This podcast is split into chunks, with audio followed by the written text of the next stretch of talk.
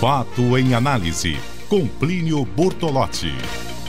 Olá, Plínio, bem-vindo de volta. Olá, Maísa. Boa tarde para você e para os ouvintes da Revista Povo. Eu não assisto televisão olhando o celular porque eu só consigo fazer uma coisa de cada vez. Homens.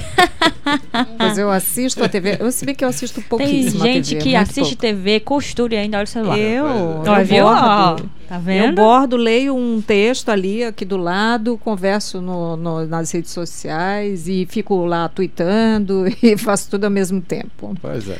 Pois bem, ainda estou pensando ali nas contas, é um negócio impressionante.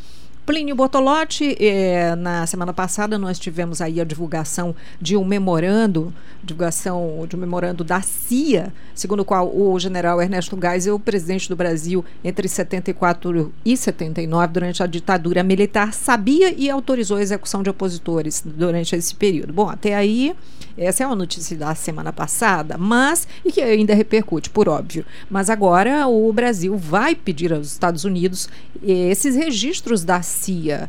É, o que, qual a implicação disso, do governo brasileiro entrar nessa seara? Bom, eu acho interessante que o governo tenha pedido esses documentos, mas seria interessante também que o governo se manifestasse, nenhum governo se manifestou com mais rigor a respeito disso, para ver se abria esses papéis da ditadura no Brasil. Né? O, o Exército alega que queimou, mas eu acho que deve ter As sobrado cópias foram lá para a CIA, né? A gente Porque- precisa a gente precisa saber de alguma coisa que aconteceu nesse período, né? Que é tudo muito nebuloso, muito escondido. E tem uma coisa que eu acho muito ruim, viu, mas eu acho que isso mancha a imagem do exército, né? Eu acho que tem uma geração de militares que não tem nada a ver com o que aconteceu em 1964 e pagam um preço por causa disso, né? O, o- então eu acho que o exército acho que tinha que passar isso a limpo definitivamente. Acho que a gente pedir desculpa pelo que fez, porque cometeu crimes. E você veja só, mas o que, que esse esse é, esse memorando do diretor-geral da CIA, que ele fez para o secretário de Estado Henry Kissinger no, no- no- na, na época, ele revela. Ele revela uma coisa que, bom, enfim, todo mundo, quer dizer, todo mundo não, mas é, todo mundo que estuda minimamente essa história da ditadura militar sabe que uma coisa, aquilo que aconteceu no Brasil durante esse período da ditadura, o massacre que aconteceu, não poderia ter ocorrido sem pelo menos o conhecimento ou a conivência dos militares. E a Comissão da Verdade tinha chegado muito perto disso, que tinha uma cadeia de comando que, que estabelecia quem devia viver e quem devia, vi- vi- devia morrer, não é?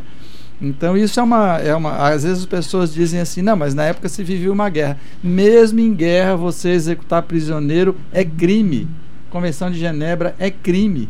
Mesmo sob as leis da ditadura, o que os militares fizeram foi crime.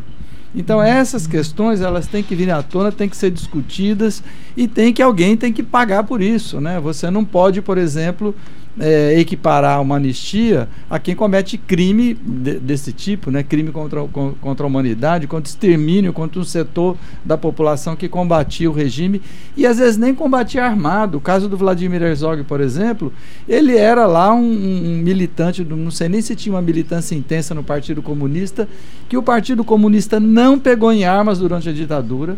Pelo contrário, eles faziam uma oposição, eh, preferia fazer uma oposição, digamos, dentro da, daquela.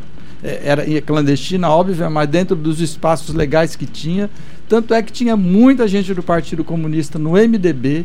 E o Vladimir Herzog foi assassinado dentro de uma dependência militar. Então essas questões têm que ser esclarecidas, viu, Maísa? Então, e não dá para vir dizer, ah, era uma guerra. Sim, uma guerra também você comete crime, né?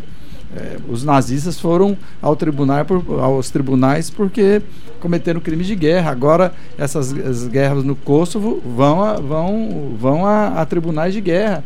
Então, não dá mais para dizer, e também não dá mais para dizer a partir desse memorando, como algumas pessoas diziam, que os, eh, os chefes militares, os comandantes militares não sabiam disso, porque era uma política organizada e planejada para exterminar adversários políticos do regime militar, viu, Maísa? Pois não, muito obrigada, Plínio. Um abraço, até mais. Um abraço, até amanhã.